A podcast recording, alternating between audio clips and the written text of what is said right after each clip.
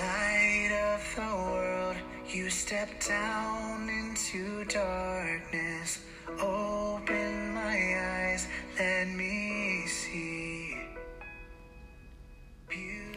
Em nome do Pai, do Filho e do Espírito Santo. Amém. A graça e a paz de Deus, nosso Pai, de Jesus, nosso Redentor, e do Espírito Santo, nosso santificador, esteja com cada um de vocês. Boa noite, meus irmãos, minhas irmãs. Quero rezar com vocês nessa noite é, o Evangelho de São João, capítulo 12, versículos de 24 a 26. Proclamação do Evangelho de Cristo segundo São João.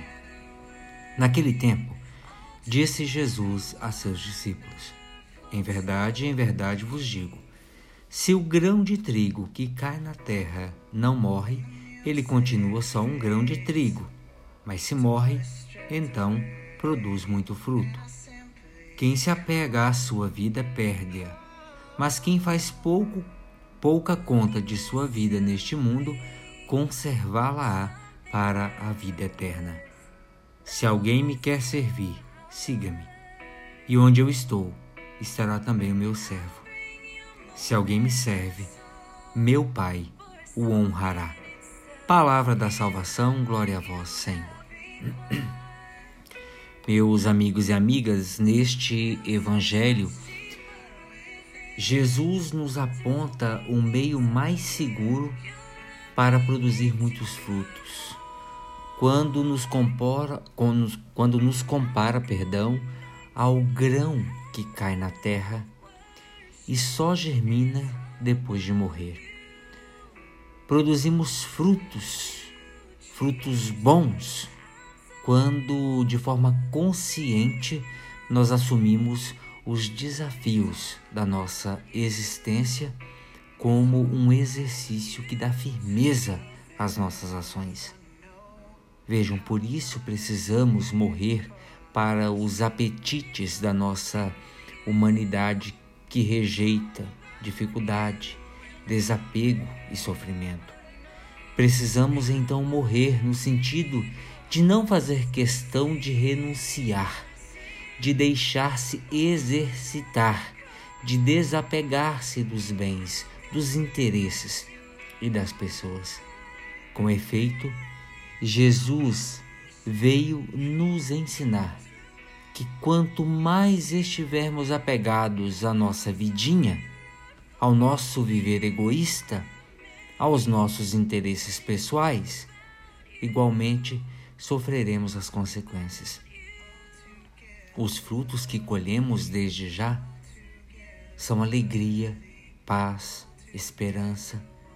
São frutos colhidos por nós e necessários para alimentar os outros, não a nós mesmos, porque os frutos de Deus são sempre para o próximo.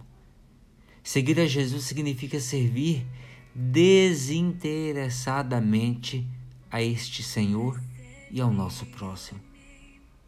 Como seguidores de Jesus Cristo, nós somos convocados a manifestar ao mundo a alegria que perdura em nós, vivenciando a paz nos nossos relacionamentos e levando esperança para aqueles e aquelas que estão entristecidos.